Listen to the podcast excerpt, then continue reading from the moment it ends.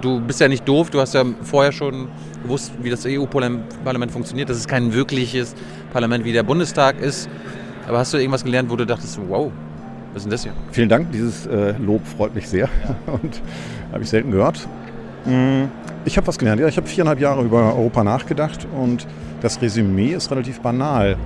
Das Konstrukt funktioniert, es ist nur mit den falschen Leuten besetzt. Im nächsten EU-Haushalt werden erstmals mehr Gelder für Aufrüstung, Waffenentwicklung, Killerroboter, sogenannte ähm, Drohnen ähm, vorhanden sein als für Entwicklungshilfe. Das wird in Deutschland noch nicht thematisiert. Ähm, deswegen haben wir eine Liste aufgestellt, die diese Remilitarisierung abbilden soll. Wir wollen auf dieser Welle reiten und wir versprechen uns ähm, auch viele AfD-Wähler und verwirrte CDU-Wähler. Wir treten an mit Sonneborn, Semsrott, Bombe, Krieg, Bormann, Eichmann, Keitel, Hess, Goebbels mit Ö. So, eine neue Folge Junge Naiv. Wir sind, wo sind wir hier genau? Äh, Leipzig. Ich weiß nicht, ich wurde hierher gefahren in einer schwarzen Limousine, ausgeladen und muss gleich einen Vortrag halten. Du weißt aber, warum du schon hier bist. Es sind 18.000 Nerds da. Es ist äh, Chaos Computer Club. 35. Äh, 35. Kongress, glaube ich. Ja.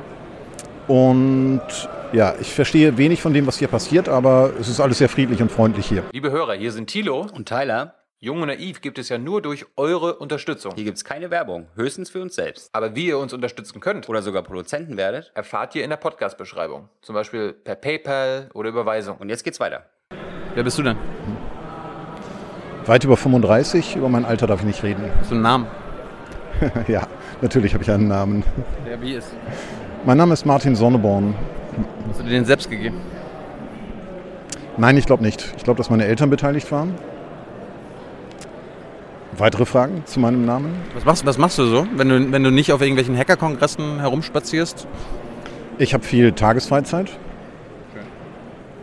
Ich lese gern Zeitungen, ich sitze gern in Cafés und ich bin Abgeordneter des Europäischen Parlaments. Bis auf den letzten Satz hätte ich jetzt gedacht, du bist Rentner. Nein, das würde ich nicht sagen. Im, Im, Europäischen Parlament sitzen sehr viele Leute, die im Rentenalter sind und durchaus schon seit zehn Jahren in Pensionen hätten gehen können. Ja. Insofern fühle ich mich nicht als Rentner, sondern eher als, als, äh, so als, als junger Nerd unter Rentnern. Auch wenn das jetzt lustig klingt da draußen. Aber wenn man Leute neben sich sitzen hat, die 30 Jahre älter sind, dann fühlt man sich plötzlich wieder jung. Deswegen bin ich auch im Europaparlament. Hast du eigentlich, bist du eigentlich als der Satiriker Martin Sonneborn, als die Figur reingekommen ins Parlament oder als der Bürger Martin Sonneborn damals? Also wir haben eine Partei gegründet 2004, um das Schröder-Regime zu stürzen damals und sind dann wieder erwarten erfolgreich geworden in der Politik, wir haben hervorragende Wahlergebnisse erzielt, bis zu 0,6 Prozent bundesweit in der Europawahl 2014 und äh, da ging dann überraschenderweise ein Mandat an die Partei und ich stand als Nummer eins auf der EU-Liste und wurde dann plötzlich gebeten, nach Brüssel zu fahren und nach Straßburg. Hättest du ja mal sagen können, mach ich nicht? Schon, aber man ist ja auch neugierig dann. Worauf ich aber hinaus will, ist, dass, ähm, dass wir natürlich eine äh, juristisch saubere äh, Partei darstellen, die mit äh, satirischen Mitteln arbeitet. Ich würde mich also nicht als Satiriker bezeichnen, sondern als äh, Spitzenpolitiker, der mit satirischen Methoden arbeitet. Mit einem authentischen Machtanspruch, das sage ich auch hier ganz deutlich. Hat sich dein, dein Ansatz mit den Jahren verändert? Also bist du mit einem anderen satirischen Ansatz in das EP gekommen, als, dass du, als was es jetzt ist? Ich glaube nicht. Das ist viereinhalb Jahre her und ich glaube nicht, dass sich da wesentlich etwas verändert hat. Warum nicht? Wobei, naja, weil, weil, weil dein Ansatz so erfolgreich war? Ich glaube, dass man seinen grundsätzlichen Ansatz nicht verändert, wenn der einigermaßen erfolgreich ist. Äh, ich habe mein Handwerk bei Titanic gelernt und mit diesem Handwerk bin ich halt überall gut durchgekommen. Und das läuft jetzt auch im EU-Parlament. Ich merke allerdings, dass ich zum Beispiel einen verhängnisvollen Hang zu Namenswitzen habe in letzter Zeit, in den letzten drei, vier Jahren. Das hat, glaube ich, im Europaparlament begonnen. Also es gibt, äh, ja, natürlich gibt es graduelle Veränderungen, klar. Was sind die besten Namenswitze, die man als Europäer kennen muss? Es gibt keine guten Namenswitze. Alle Namenswitze sind verboten und schlecht. Aber Mein Lieblingsversprecher äh, war Elmar Brocken. Das ist ein Politiker, ein, ich glaube, man kann sagen, ein unsympathischer älterer Herr von, ich glaube, 72 oder 73 Jahren. Ja, im Europaparlament einer der, naja, einer der älteren und äh, tritt aber wieder an zur Europawahl äh, zur nächsten. Ich will auf jeden Fall, äh, ich habe gesagt, einer meiner, eins meiner Ziele in Europa ist, ihn biologisch zu überleben und ich hoffe, dass er, äh, also dass ich das schaffe, natürlich, klar. Ähm, ich hoffe also auch, dass er wieder ins Parlament einzieht. Elmar Brocken hat eigentlich den bürgerlichen Namen Elmar Brok. Der passt aber nicht zu ihm, denn er ist ein 176 oder 179 Kilogramm schweres äh, CDU-Schwergewicht. Er ist ein Mann, der mir gleich aufgefallen ist bei einer Veranstaltung. Da ging es um die Einführung einer EU-Armee. Und er saß auf der Bühne und ist eingeschlafen. Wir haben ihn fotografiert und das in die üblichen asozialen Netzwerke hochgeladen, das Bild. Und die Leute haben über ihn gelacht. Ich hatte das ganz lakonisch kommentiert nur, dass Elmar Brocken, 178 Kilogramm konzentrierte CDU, gerade eine feurige Rede, ein feuriges Plädoyer für die Einführung einer EU-Armee gehalten hat und doch vor Begeisterung selber eingeschlafen ist. Und das wurde extrem, hat sich extrem verbreitet und wurde extrem belacht. Die Leute haben schon über ihn gelacht, während er noch schlief. Und das hat er mir übel genommen. Wir haben dann eine Auseinandersetzung gehabt. Er ist mir mal fast in die Gurgel gegangen. Ich gab gerade einer ARD-Dame ein Interview und Emma Bocken kommt vorbei und es gibt ein schönes Bild, äh, wo er versucht, mir an die Gurgel zu gehen und nur die Schwerkraft hat mich gerettet. Er ist klein und rund äh, und äh, kam nicht hoch. Und er hat mir vorgeworfen damals, ich sei faul, faul, faul, frech und faul. Ist auch ein guter Rhetoriker. Ich habe ihn dann mal, er hat dann gesagt, ich müsste mich informieren über ihn, er sei der wichtigste Abgeordnete. Ähm, und ich habe dann mal gegoogelt, wie man das heutzutage macht und habe dann festgestellt, dass der Mann seit fast, seit über 30 Jahren im Europaparlament ist, dass er zehn Jahre lang nebenher hochbezahlter Manager bei Bertelsmann war, ich bin das beste Beispiel dafür, dass das Europaparlament kein Ganztagsjob ist, aber ähm, ich finde es, oder zitieren wir einfach den Parteienrechtler von Arnim, der gesagt hat, ähm, Emma Brok, äh, das sei ein Fall, ein Fall von legaler Korruption. Also dass ein Mann, der im Europaparlament die Weichen stellt, dass der äh, Manager eines, eines Medienkonzerns ist, der natürlich extrem davon profitieren kann. Es gibt ein paar lustige äh, Anekdoten aus Elmar Brockens Leben. Er hat einmal gesagt, er würde Managertätigkeit und politisches Werk messerscharf trennen. Das hat so lange gehalten, bis Telepolis mal ein paar Dinge veröffentlicht hat, die dem extrem widersprochen haben. Unterlagen, die sie äh, gefunden haben. Er ist ein unsympathischer und äh, Choleriker. Wir wissen, dass er mit Schlüsselbündern nach seinen Leuten, also Büropersonal und Praktikanten schmeißt. Wir wissen, dass er mit Schuhen nach seinen Praktikanten schmeißt. Das Brutale ist, er zwingt seine Praktikanten hinterher, ihm die Schuhe wieder anzuziehen, weil er selber äh, mit seinem Bauch wenig Kontakt zu seinen Füßen pflegt. Und naja, wie bin ich auf den gekommen? Elmar Brok, einer meiner Lieblingskollegen. Ja. Warum hast du dich an seinen Nebentätigkeiten kein Beispiel genommen? Ich bin nicht lange genug dabei. Elmar Brocken ist schon von Helmut Kohl praktisch installiert worden. Helmut Kohl ist ein Trauzeuge gewesen. Er hat ähm, Kohls Politik in Europa umgesetzt, später Merkels Politik. Jetzt wird er so langsam abgesägt. Also es gibt jetzt Nachfolger. Er hat den äh, Auswärtigen Ausschuss geführt, das ganze Ukraine-Schlamassel zu oder ein, große Teile, äh, also die europäische, die Europaparlamentsposition zur Ukraine zu verantworten. Ähm, die etwas einseitige Ausrichtung in Richtung äh, Vereinigte Staaten. Also es ist schon ein, ein, Mann, der jetzt auch abtreten sollte. Aber er tritt nochmal an zur nächsten Wahl.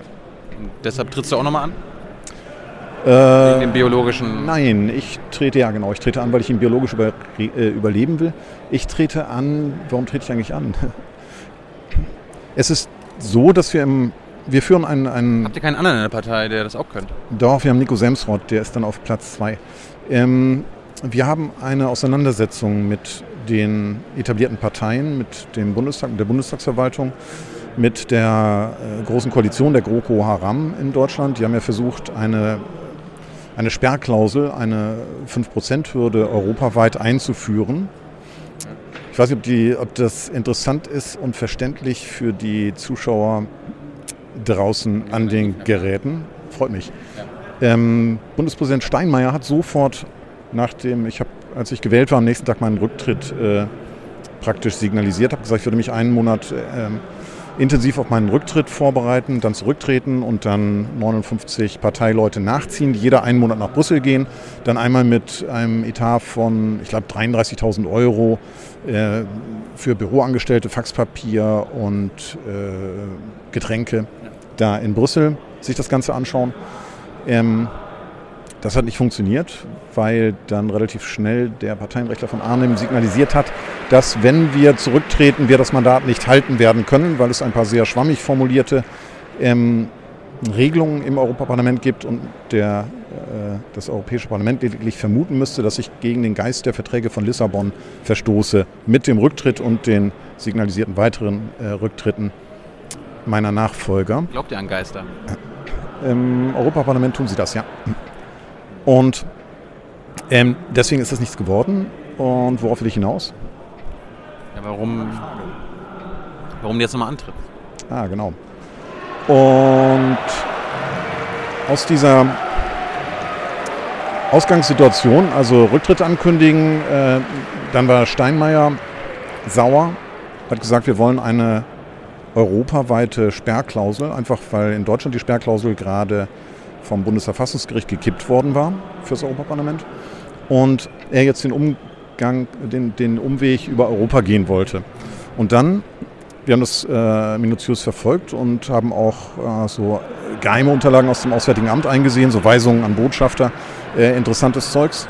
Und da lässt sich auch nachvollziehen, dass sowohl Merkel als auch Maas als auch Steinmeier involviert waren in den Versuch, europaweit ein neues Wahlrecht einzuführen. Dass Steinmeier noch als Bundespräsident ist, ist auch noch nicht bekannt in Deutschland. Ähm, ich habe gerade ein Buch darüber geschrieben, deswegen weiß ich so genau, dass Steinmeier noch als er Bundespräsident war, wir sind ja in seiner Wahl damals äh, gewesen, ich erinnere mich, dass er versprach, dass er ein Präsident sein will, gerade auch für die Parteien, die ihn nicht gewählt haben und dass er äh, praktisch fair und äh, äh also allen gleichberechtigt sein will.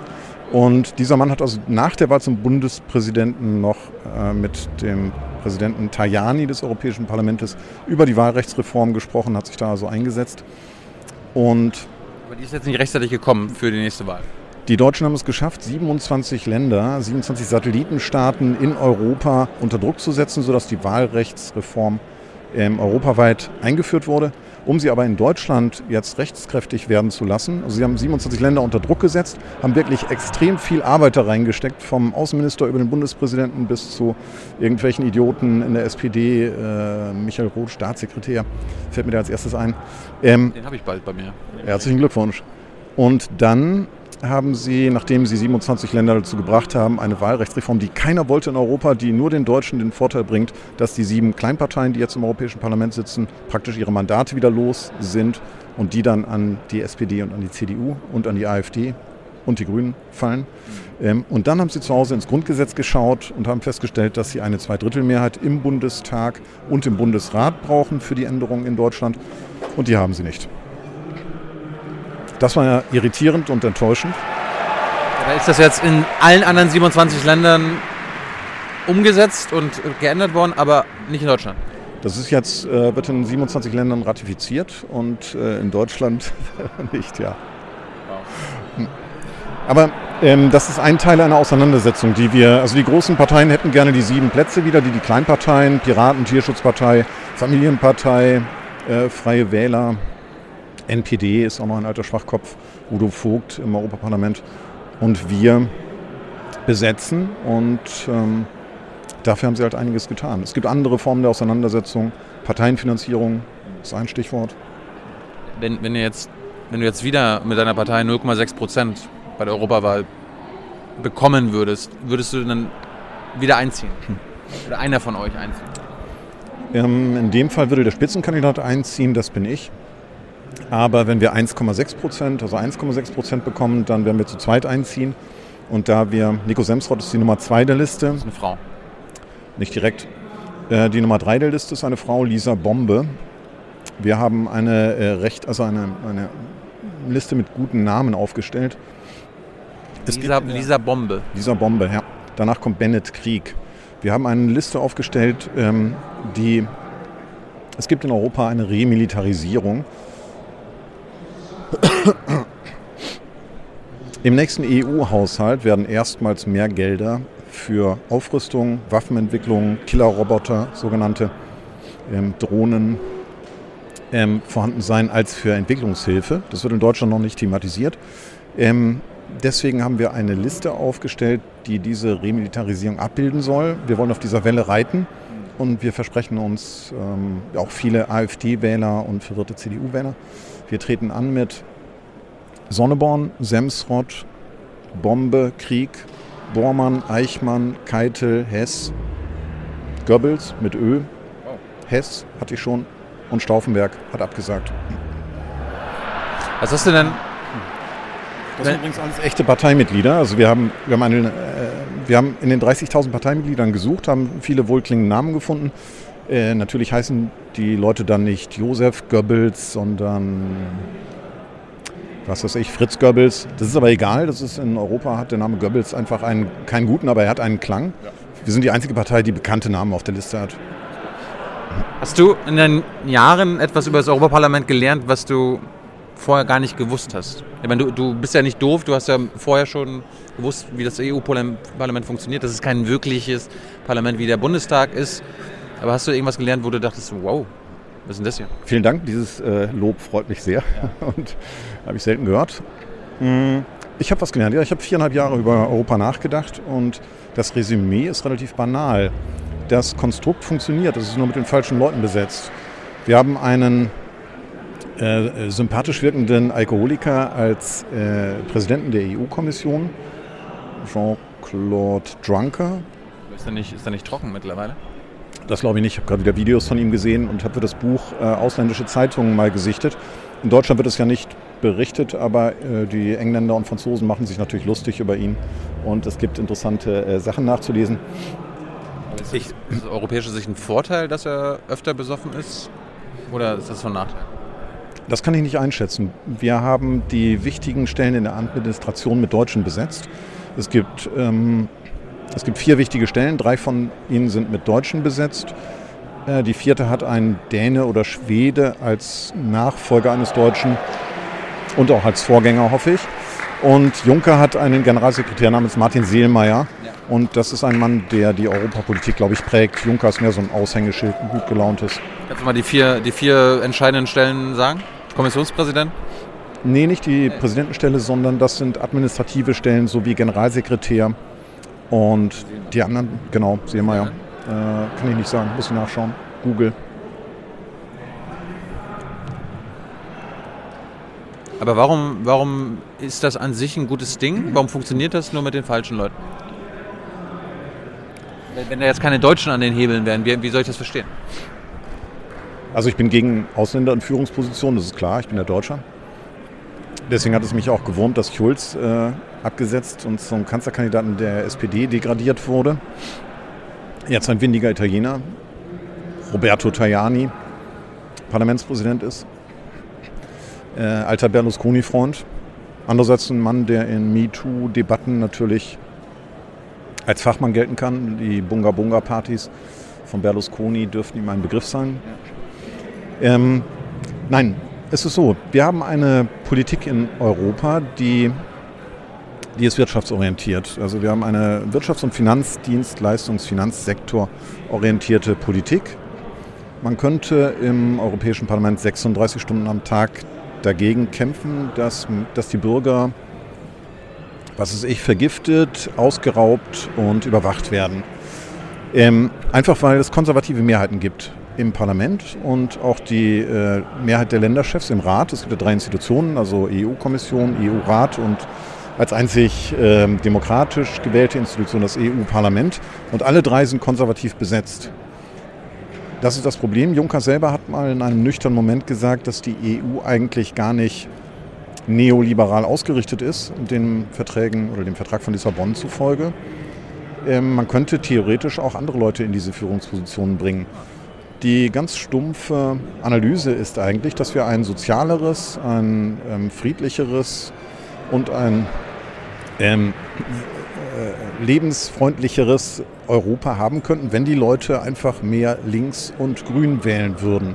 euch? Wir haben, ja, wir sind jetzt nicht so wichtig da. Wir spielen manchmal das Zünglein an der Waage, wenn es sich ergibt, aber im Prinzip ist unsere Art, Politik zu machen, eher die Sachen aufzuklären oder Öffentlichkeit herzustellen.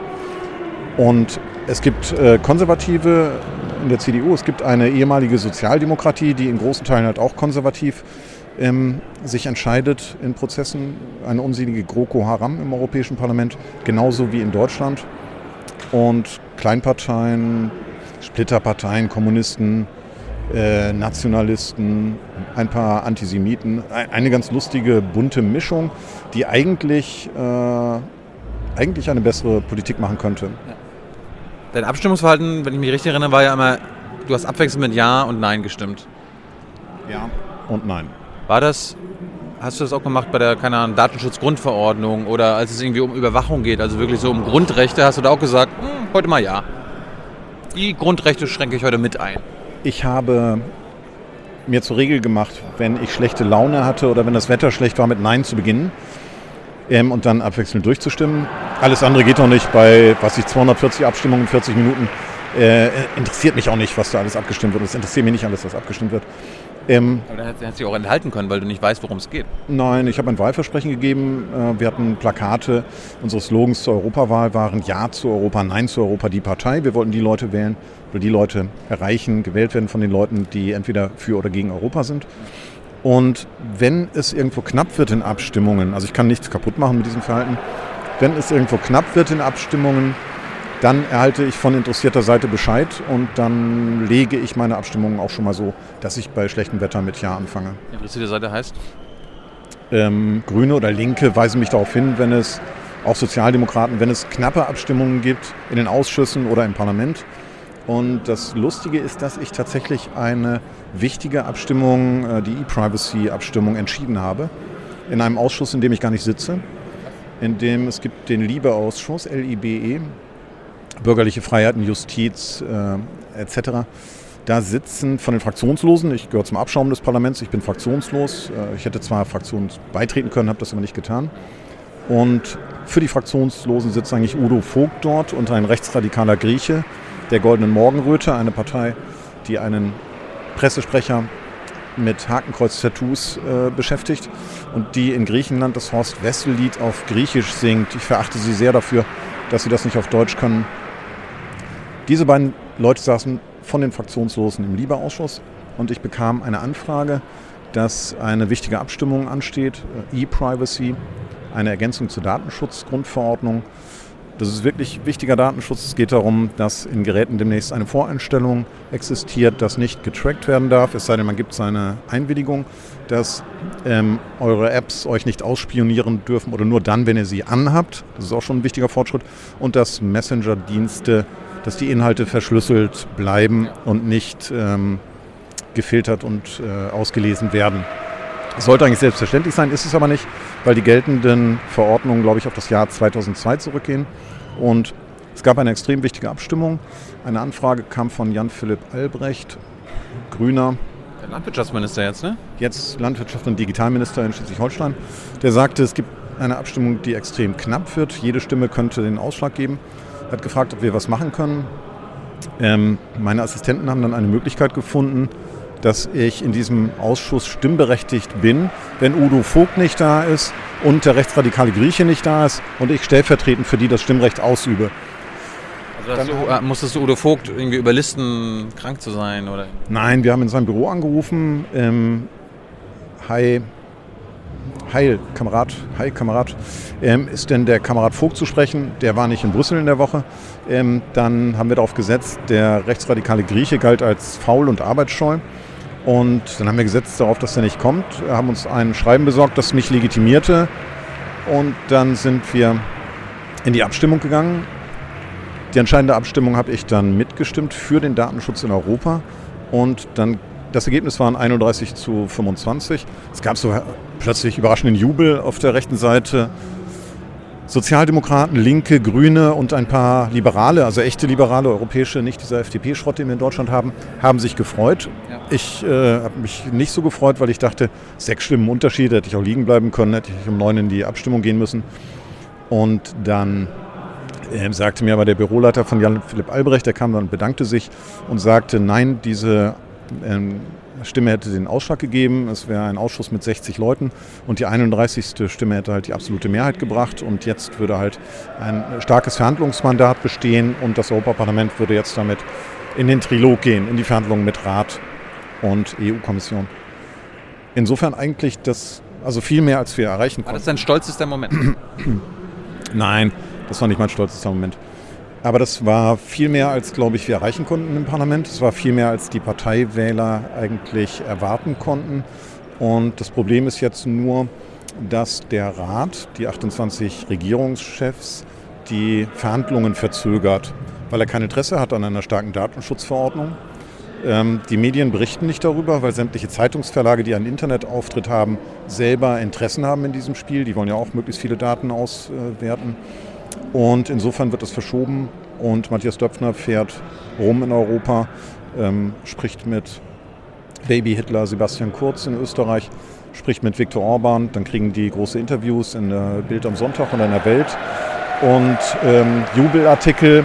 Und dann bittet er die gegen diese Datenschutz, also E-Privacy-Datenschutzverordnung zu stimmen und deswegen bin ich mal sehr gespannt, ob wir das wirklich noch erleben, dass das umgesetzt wird. Wir haben nicht mehr viel Zeit. Ich würde ganz, ganz kurz zwei Themen ansprechen. Ähm, du warst gefühlt einmal am Jahr vielleicht medial im EP, also im, im Parlament wahrnehmbar. Warum war das so selten? Ähm, ich selbst habe das öfter gefühlt, so anderthalb Mal im Jahr ungefähr. Ich habe, glaube ich, drei Reden zum State of the Union gehalten. Die letzte davon allerdings schon nicht mehr im Parlament, sondern draußen vor der Tür, weil ich keine Redezeit bekommen habe. Es ist nicht ganz einfach, äh, Redezeit zu bekommen, wenn die Parlamentsverwaltung nicht wünscht, äh, dass ich spreche. Es du bist ja kein Nazi oder so. Das stimmt. Deswegen durfte ich auch kürzlich dann mal wieder reden. Lustigerweise, als Merkel ins Parlament kam, da ist, ähm, da kam dann plötzlich der Generalsekretär der mir sonst immer die Redezeit verweigerte, zu uns und fragte, ob ich nicht sprechen wollte, wenn Merkel da ist. Ähm, mir war dann sofort klar, dass er verhindern wollte, dass Udo Vogt diese Redezeit bekommt. Das ist der andere Deutsche unter den Fraktionslosen, NPD, ein ziemlicher Depp. Und ähm, das wollten sie offenbar nicht, dass der dann spricht. Insofern habe ich dann nochmal Redezeit gehabt, als Merkel da war. Und wir haben uns auch gut verstanden. Man konnte es im Heute-Journal? Heute-Journal sehen hinterher, ja. Warum war das so selten, dass du so, so wenig gesprochen hast? Wurde das verhindert? Warum, ähm, warum immer nur so kurz, eine Minute manchmal? Das ist die übliche Zeit. Also es gibt für die Fraktionsvorsitzenden zehn Minuten, fünf Minuten für die kleineren Fraktionen. Ähm, Fraktionslose sind nicht bedeutend, haben eine Minute. Und eigentlich ist das eine Distanz, die ich äh, schätzen gelernt habe. Man kann eigentlich in einer Minute relativ viel kaputt machen. So, da warst du ja auch in Ausschüssen tätig, Ich habe mal geguckt. Über Ausschüsse. Stimmt nicht. Das ist eine Verleumdung. Ich bin extrem selten in Ausschüssen. Also es gibt eine, keine Ausschussarbeit. Es gibt eine Internetseite. Eine absolute Niete in Ausschussarbeit, da kannst du jeden fragen. Es gibt eine Europaparlamentsseite von einem Martin Sonneborn, wo es heißt, du, äh, der wäre im Ausschuss für Kultur und Bildung. Und ja, ich bin da. Das stimmt. Ich bin Ausschuss für Auswärtige Angelegenheiten, da warst du stellvertretend dabei?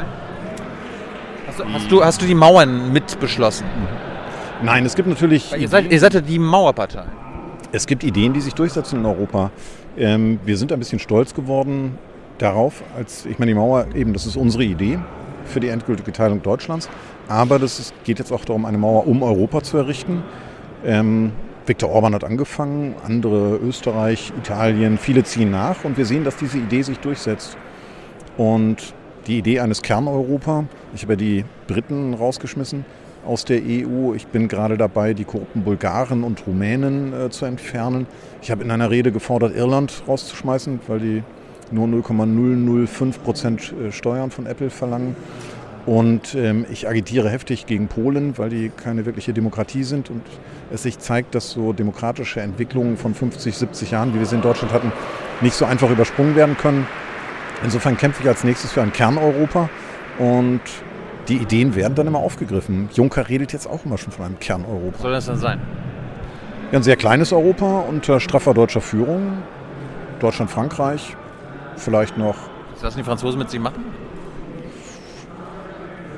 Ah, ich glaube schon. Ja? Ja.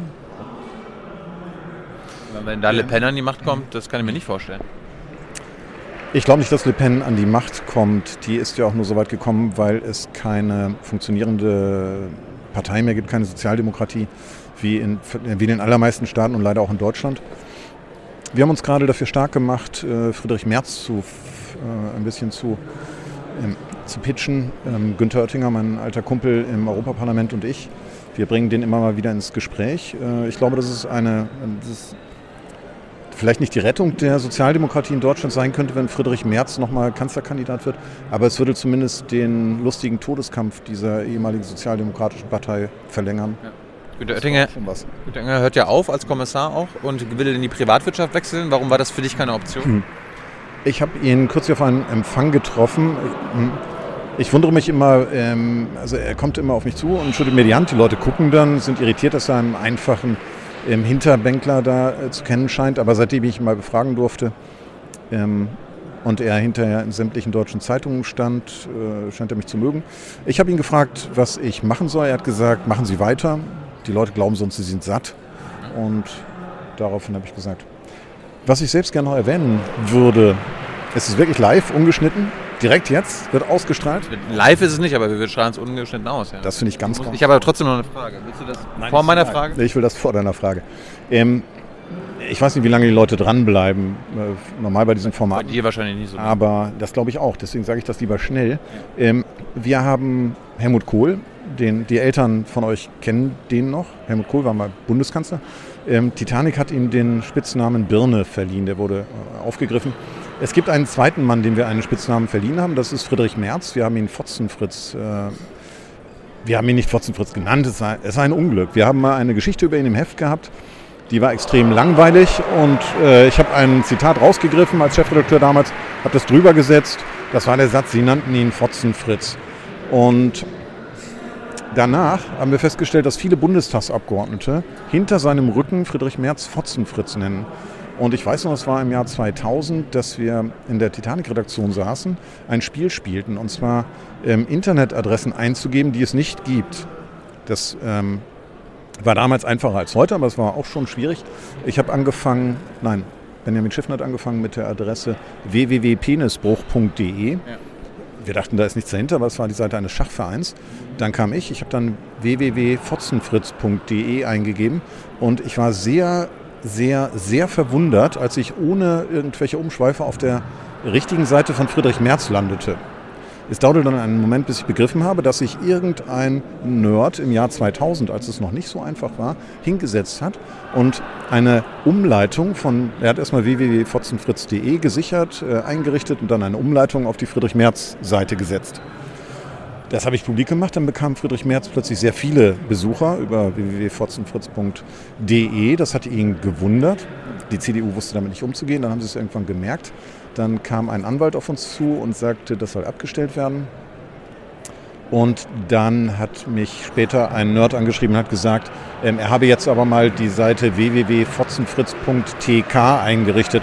Wenn man mal schnell auf die Seite von Friedrich Merz will, kann man auch www.fotzenfritz.tk einrichten. Ich weiß nicht, ob das noch funktioniert, aber ich hoffe, der Name bleibt hängen. Du warst in der Delegation für die Beziehung zur koreanischen Halbinsel. Jetzt war ich mit Heiko Maas, mit unserem Außenminister, dem besten Außenminister aller Zeiten, äh, auch schon da. Der dämlichste Außenminister aller Zeiten? Möchte Oder jemand spontan ein, der dummer ist? Das ist nicht meine Rolle hier, das zu bewerten. Mhm. Aber was, bist, bist du zur Delegation? Äh, seid ihr nach Korea gereist? Und wenn ja, welche Seite? Wir hatten, ähm, also mich interessiert die nordkoreanische Seite. Ich will ja lernen von Kim Jong-un. Ähm, ich glaube, dass die Demokratie ihre besten Zeiten hinter sich hat. Wir sehen Brexit, wir sehen äh, gespaltene Gesellschaften in vielen Ländern, äh, wo dann 48 gegen 52 Prozent irgendwelche knappen Ergebnisse haben, die keinen äh, wirklich zufrieden machen. Und ich glaube, dass wir eine, ille, eine illiberale äh, Demokratie brauchen. Wir können von Viktor Orban lernen, wir können von Kim Jong-un lernen, ähm, wie man Sachen auch mal durchsetzt. Atomausstieg oder was ist ich, Energiewende, das ist hier immer mit langwierigen Prozessen, auch im wahrsten Sinne des Wortes verbunden.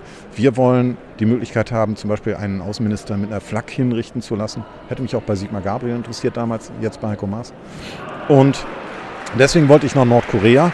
Wir hatten schon Tickets. Ich hatte ein 9000 Euro Ticket auf Kosten des Parlaments Und dann haben im letzten Moment die Nordkoreaner abgesagt.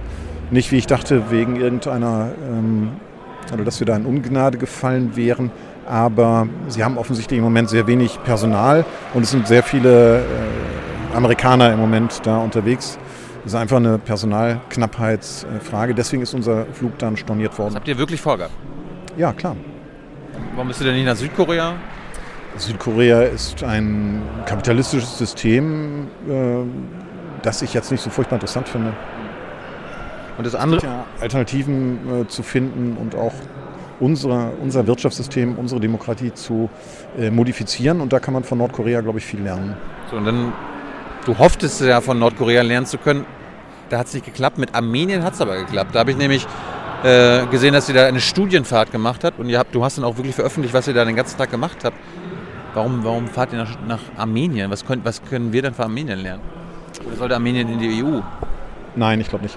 Wir haben Armenien besucht, weil Merkel, also eigentlich, ich wollte, Außen, ich wollte Außenpolitik machen, weil Außenpolitik die Leute sympathisch macht. Ich wollte mich für die nächste Legislaturperiode empfehlen und wir haben überlegt, wo fahren wir hin. Die Armenier haben gerade eingeladen, dann wussten wir, dass Merkel durch den Kaukasus reist und wir dachten, wir könnten die Scherben dann hinter ihr äh, kitten.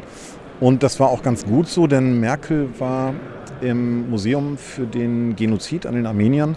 Die Türken haben ja damals äh, eine, eine Millionenzahl an Leuten äh, barbarisch umgebracht und weigern sich von einem Völkermord zu sprechen.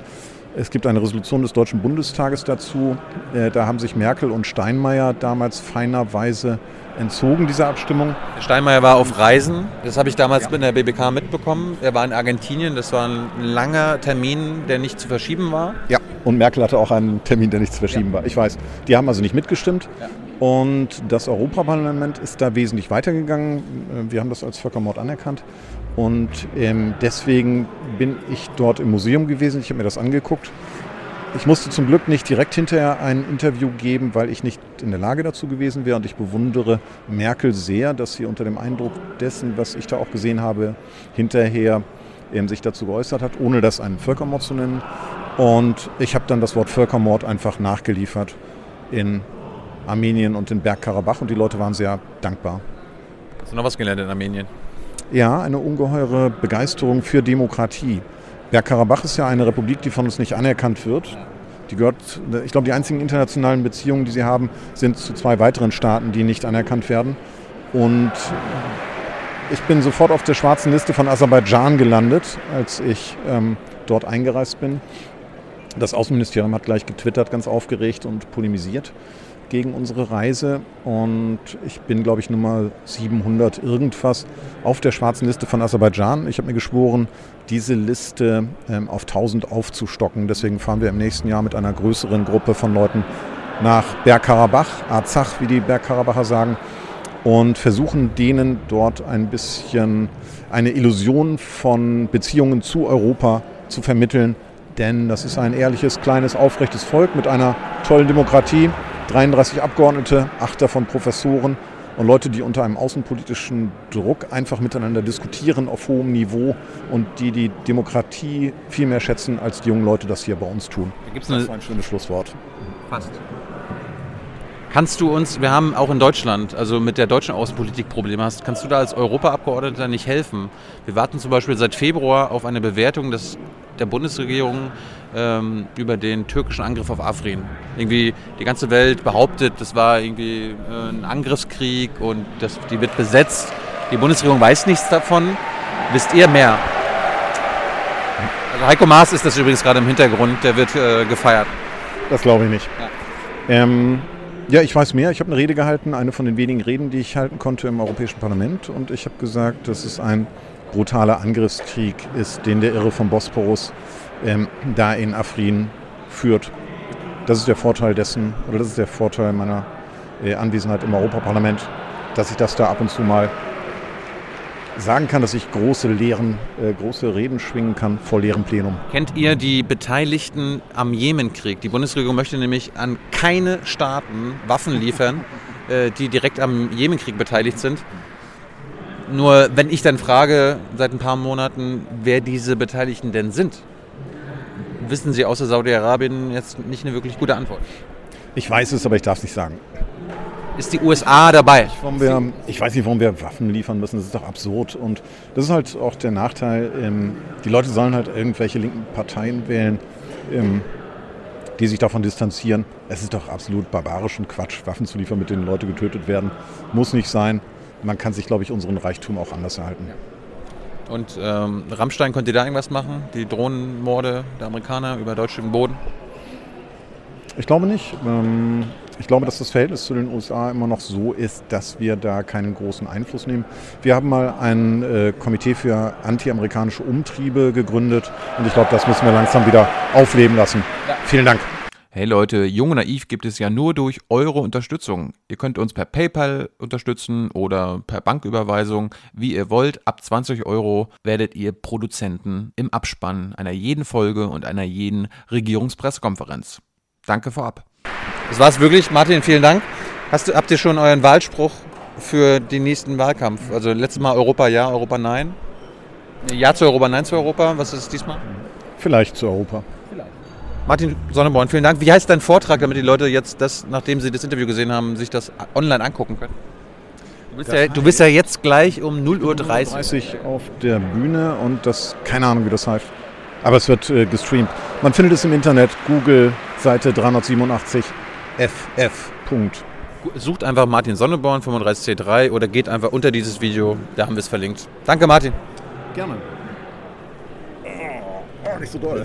Ja, aber so, so, macht, so, so, macht man das doch vor der, ich äh, weiß, der. Das ist von Trump gelernt. Ja. Nee, Macron. Der hat angefangen. Ja, das ist schon.